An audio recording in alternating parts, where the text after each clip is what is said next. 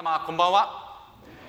えいつも私のためにも覚えてお祈りくださることを心から感謝いたします。皆様のお祈り励ましをいただき日々奉仕が守られていることを感謝いたします。え昨日え5月16日というのはえイギリスにおいてですね世界で初めて電報がスタートしたという日であるということ、まあ、1843年の出来事だそうですけれども今考えますと当時の遠距離での連絡の手段というのは非常に大変であったということを思わされます。実は先週今週の日曜日ですね中学生と、まあ、午後の礼拝の前の時間にですね話している時にまあ私がまだ時代でしょうか公衆電話にですね並んでそして自分の番になったら電話をするなんていうことがあったんですよというお話をするとそんなことがあったんですかというような目で見られ先生それってお金かかるんですか?」と言って10円玉入れて電話するんですよっていうようなこともお話をしましたまあ本当にこの10年20年で通信機器の変化というのは大きなものであると思いますけれどもしかし変わらずに私たちは聖書の価値観で歩むことはできるということも思いますエレミア書33章3節というのは神様への電話番号というふうにも言われるような聖書箇所でありますけれども333で覚えやすいですけれどもエレミア33章3節には「私に呼び求めよ。そうすれば私はあなたに答える」とおっしゃられる方がいる。私たちはどんな時代でもどんな場所でもそしてお金をかける必要もなく主に求めそして答えてくださる方がいる。この祈りの世界が与えられているというのは私たちクリスチャンに対する特権でもあります。この方に今日も私たち信仰を持って共に祈ってまいりましょう。アメン。さあご一緒に聖書を開いてまいりたいと思います、えー、今晩は。マタイによる福音書の8章1節からお開きします。マタイによる福音書の8章1節からです。新約聖書の10ページ新約聖書10ページマタイによる福音書8章1節からお読みいたします。10節までです。イエスが山をお降りになるとおびただしい群衆がついてきた。するとその時一人の重い皮膚病にかかった人がイエスのところに来てひれ伏していった主よ御心でしたら清めていただけるのですか？イエスは手を伸ばして彼に触りそうしてあげよう清くなれと言われた。すると重い皮膚病は直ちに清められた。イエスは彼に言われた誰にも話さないように注意しなさいただ言って自分の体を祭司に見せそれからモーセが命じた供え物を捧げて人々に証明しなさいさてイエスがカペナウムに帰ってこられた時ある百卒長が身元に来て訴えていった。主よ私のしもべが中部でひどく苦しんで家に寝ています。イエスは彼に私が行って治してあげようと言われた。そこで百卒長は答えていった。主よ私の屋根の下にあなたをお入れする資格は私にはございません。ただお言葉をください。そうすればしもべは治ります。私も権威の下にあるものですが私の下にも兵卒がいまして一人の者に行けと言えば行き他の者に来いと言えば来ますしまたしもべにこれをせよと言えばしてくれるのです。イエスはこれを聞いて非常に感心されついてきた人々に言われた。よく聞きなさい。イスラエルの中にもイスラエル人の中にもこれほどの信仰を見たことがない。さあそしてもう一つ13節少し進んで13節をご一緒にお読みしましょう。3はい。それからイエスは百卒長に行け。あなたの信じた通りになるようにと言われた。するとちょうどその時にしもべは癒された。アメン。今日の聖書箇所では2つの癒しのことが出てきます。一つは重い皮膚病の人。自分自身に問題を抱えた人がイエス様のもとに来て癒しをいただきました。もう一つは百卒長ローマの百人隊長が自分のしもべ部下のためにイエス様のもとに来て癒しを求めました。それぞれに共通することがあります。2節を見ますとイエスのところに来てとこの重い皮膚病の人の行動が出てきます。5節では百卒長がイエス様の身元に来てと書かれています。どちらもギリシャ語では同じ言葉が使われていると言われています。それは前へ進む一歩踏み出すといった意味であるということであります。驚くべきことが起こる時に何があったかそれは一歩踏み出すということであります。13節をもう一度お読みいたします。13節。それからイエスは百卒長に行けあなたの信じた通りになるようにと言われた。するとちょうどその時にしもべは癒されたあなたの信じた通りになるとそうイエス様はおっしゃられました。信じたその通りの出来事が起こる。私たちの生活の現場においてそれがなされるということです。ある解説の文章にはこの言葉をあなたの信仰をなぞるようにして主の御業が起こるとそう書かれていました。あなたの信仰をなぞるようにして主の御業が起こると。私たち今晩主が私たちの問題に対して癒しを解決をしてくださるという信仰を持って一歩踏み出し主の御前に出てまいりたいと思います。自分自身の問題のためにもそして私たちが関わる誰かのためにも主の御前に出る時に不思議が起こることを期待し今晩共に祈ってまいりましょう。アメン。さあ今日お 2, 2つのことをお伝えさせていただきたいと思います。1つ目それは山から降りてくださったイエス様ということであります。山から降りてくださったイエス様ということであります。もう一度マタイ8章の3節をお読みいたします。3節。イエスは手を伸ばして彼に触りそうしてあげよう清くなれと言われた。すると重い皮膚病は直ちに清められたと。重い皮膚病病の人が治った時に癒されたということではなく清められたという言葉がここでは使われております。当時この病というのは汚れたものとされていました。ですから人々の交わりの中に入ることができない。だけではなく宮に行くことができない。今で言えば教会に行き礼拝を捧げることができないというような現状の中にこの人はいたんです。私たちは今このコロナの期間を約3年間過ごしてそしてこの5月に入り社会的にいろいろな変化を迎えるシーズンになりこの3年間をですね総集編でダイジェストでですねニュースの中では何か振り返るようなそういった時間もありました。私たちの教会でもいろいろな対策を考えながら過ごしてきました。ある時にはマスクを着用をお願いしますということを何度も繰り返して言わせてあこのお伝えをさせていただいたこともございます。この中でコロナ禍の中でソーシャルディスタンスといいますと2メーター離れてくださいと言ったことも何か少し懐かしいことのようにも思います。そういうように距離を取ることもある時期には強く言いました。しかしここで出てくる重い皮膚病の人は人から離れなさいと言われた時に2メーターでは済みませんでした。45メートル離れるように言われたのです。この私が立っている講談から皆様の、えー、その座席を越え駐車場を越えた辺りまで距離を取らなければならないのがこの人病の持っている重い皮膚病の人の生き方でありました。誰も近づいてくれないような中でイエス様は近づいてくださった。触れてくださった。この方は立法を超えこの一人の弱い人に触れてくださった。それはルールを守ること以上に一人の人を大切にされた愛の行動であるということも考えられます。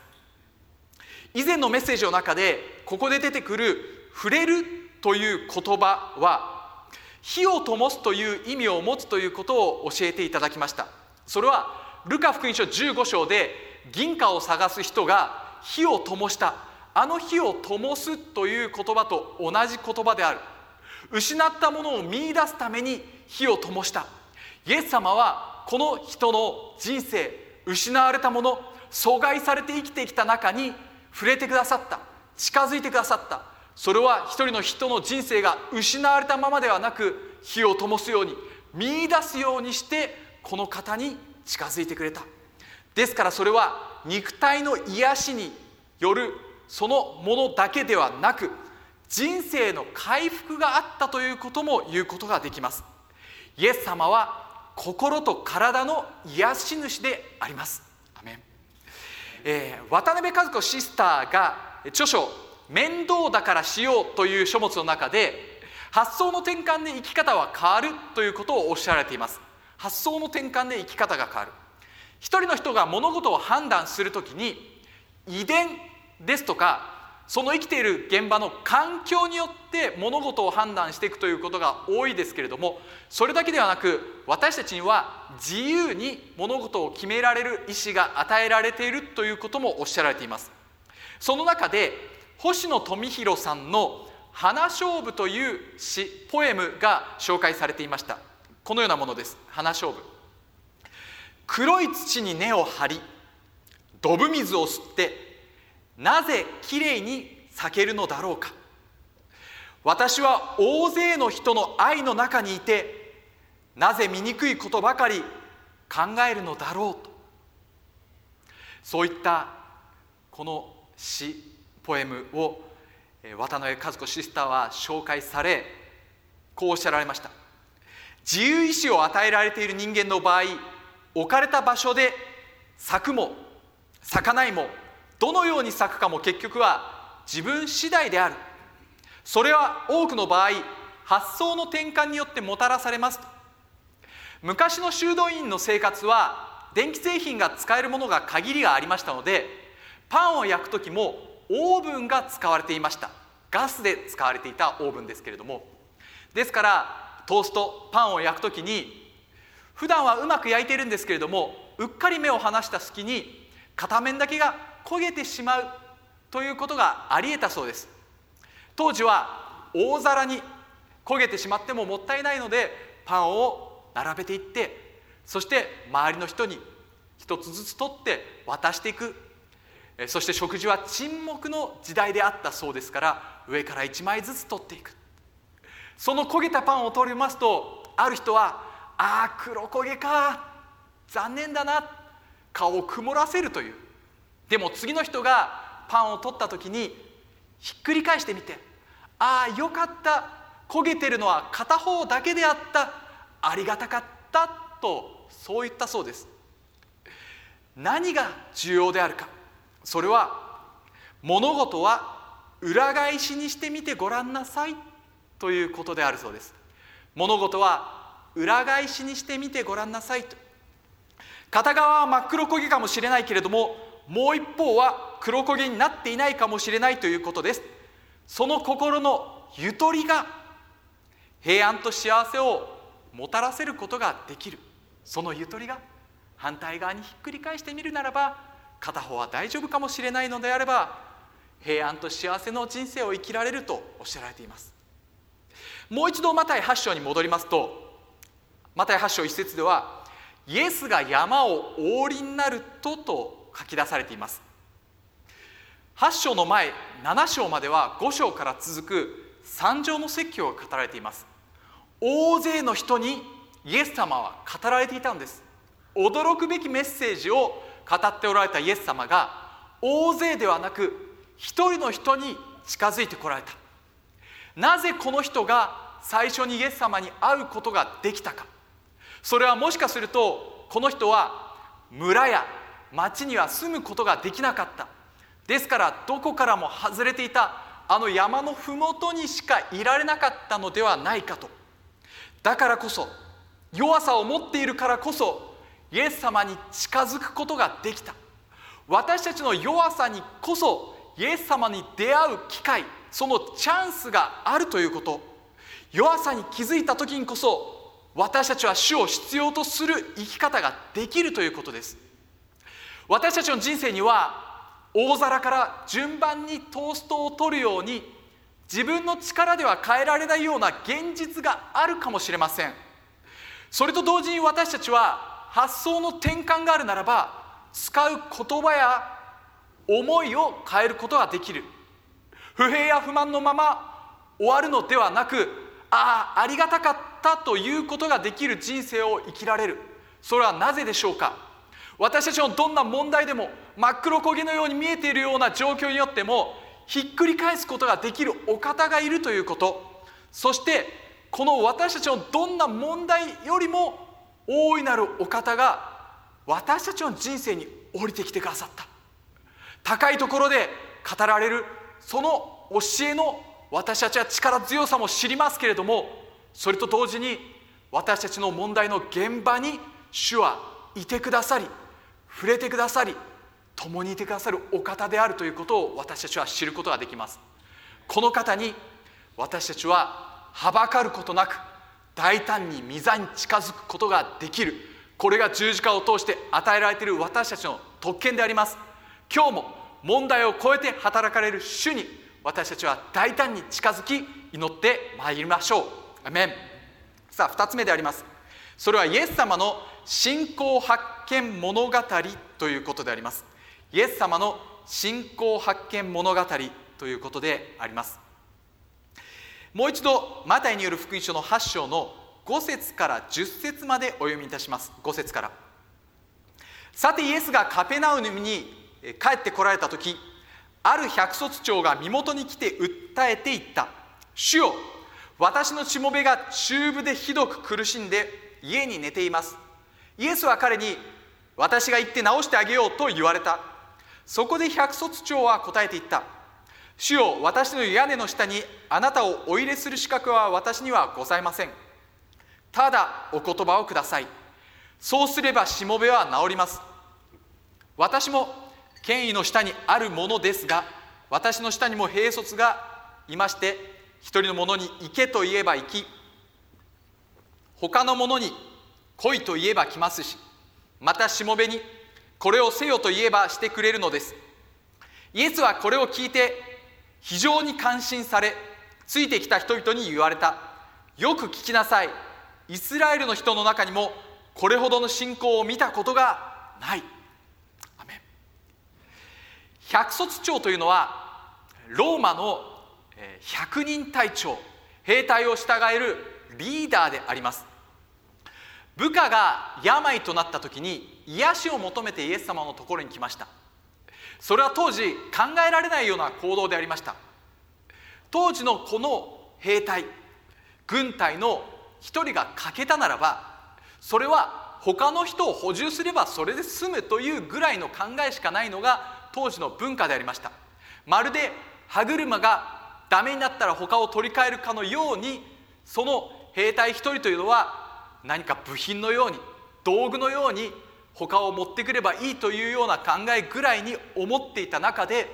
この百卒長百人隊長はリーダー自らがイエス様のもとに赴いたという良いリーダーであったということが分かります。今私たちの教会では若者たちとの聖書の学びそして実践の場である CBS プラスという時間を持っております。その中で冷静リーダーシップというものを共に学んでいます。冷静リーダーシップ。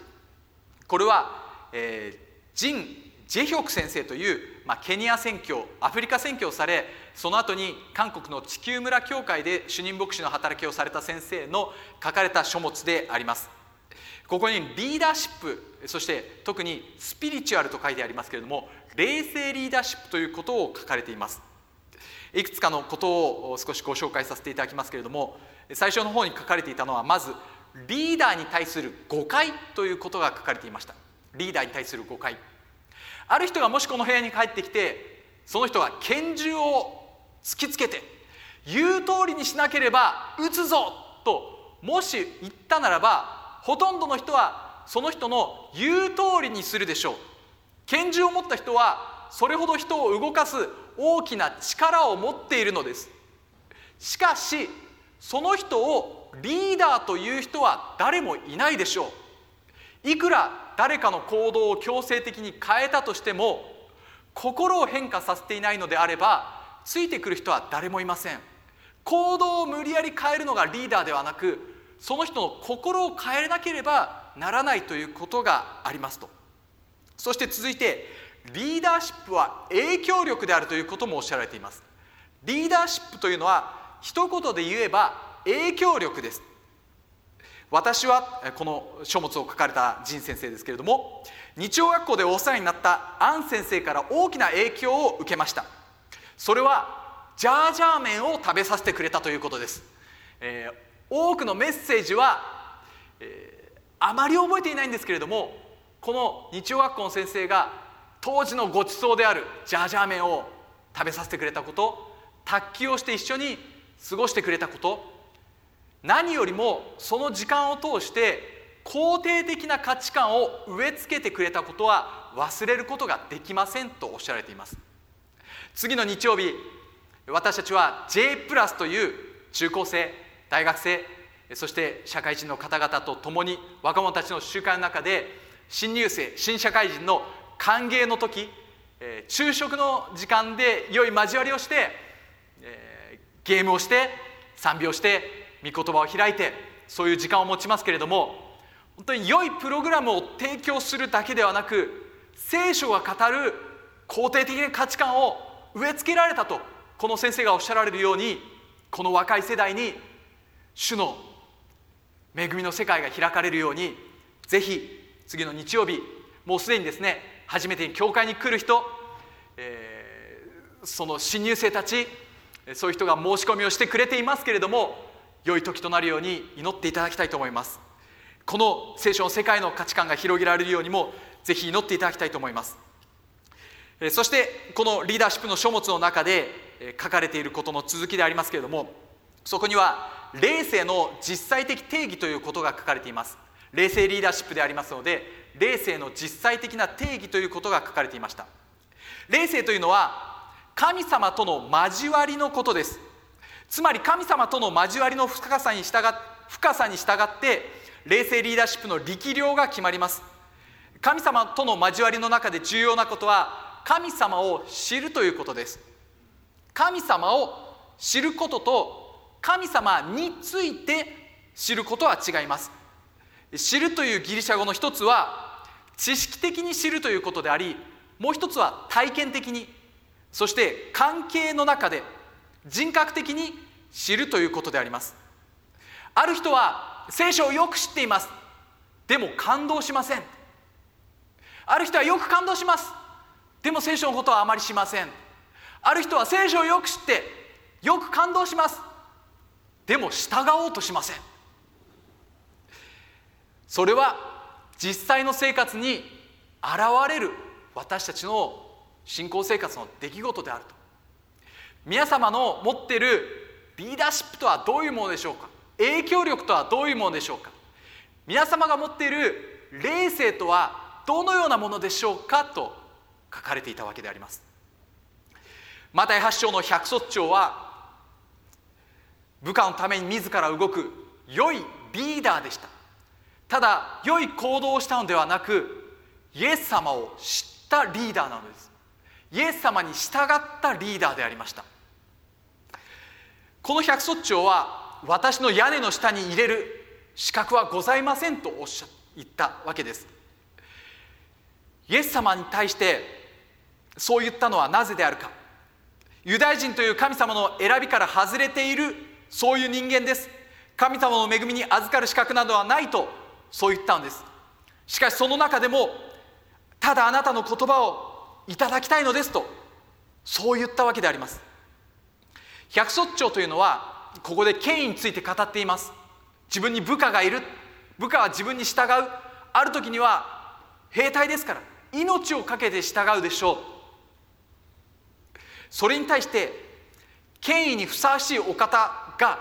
あなたです。イエス様が権威ふさわしいお方です。ただその一言をいただきたいと言ってるんです。三条の説教の中でイエス様は権威あるもののように語られたとそう言われています。多くの人がそれに驚きました。でもそれで終わりでした。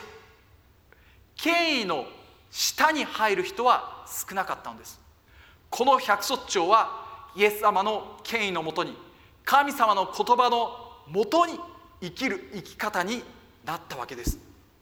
その生き方は影響力を与えました。この一人の病の人のために動いたということは残る99人がもし自分も同じように怪我をしたら病になったらばこのリーダーは自分のために動いてくれるというふうにも思った。一人の人のためではない。その動きが100人全員に影響を与えた。それだけではない。2000年経った今日聖書を読む私たちにとって御言葉を信仰を持って生きることがどれほどの力強いものかも影響を与えているのがこの百卒長の生き方であります。私たちは誰かに対して主から頂いている愛を持って信仰を持って使え。親切を示し誰かのために行動を起こすことができます。その時に私たちは影響力を発揮することができるのであります。今年の標語をご一緒にお読みしたいと思います。3はい。起きよ光を放て。主の栄光があなたの上に現れる。さあ私たちが一つ何かアクションを起こす時に不思議なる宮業がなされること。私たちの家庭の中に会社職場学校学びや地域の中にこの栄光が表されることを今晩も共に期待してまいりましょう。アメン。さあもう一度マタイ8章10節を読みいたします。10節。イエスはこれを聞いて非常に感心されついてきた人々に言われた。よく聞きなさい。イスラエルの人の中にもこれほどの信仰を見たことがないと。加藤恒明先生が書物の中でこうおっしゃっております。ここで非常に感心されたというのは驚かれたという言葉であるとそうおっしゃられています。イエス様が感心されたというのは驚いたということ。これほどの信仰を見たことがないというのは発見するという言葉であるとそうおっしゃられています。驚きと発見がそこにはあったのです。そして加藤先生がおっしゃられているのはこれは主の信仰発見の物語であると。イエス様の信仰発見物語なんだと。探し物をする時にどこを見ても見つからなかったのになんでかわからないけれどもこんなところから出てきたことがあるということ。加藤恒明先生もそんなことがあるんだなと思いました。探し物をして何でもできる先生でいらっしゃると思いますけれどもあひょんなところからこんなところに置いたかなこんなところにしまったつもりはなかったのにこんなところから発見した。驚きがある。喜びがある。それが発見に伴うものであると。イエス様はどうであったでしょうか。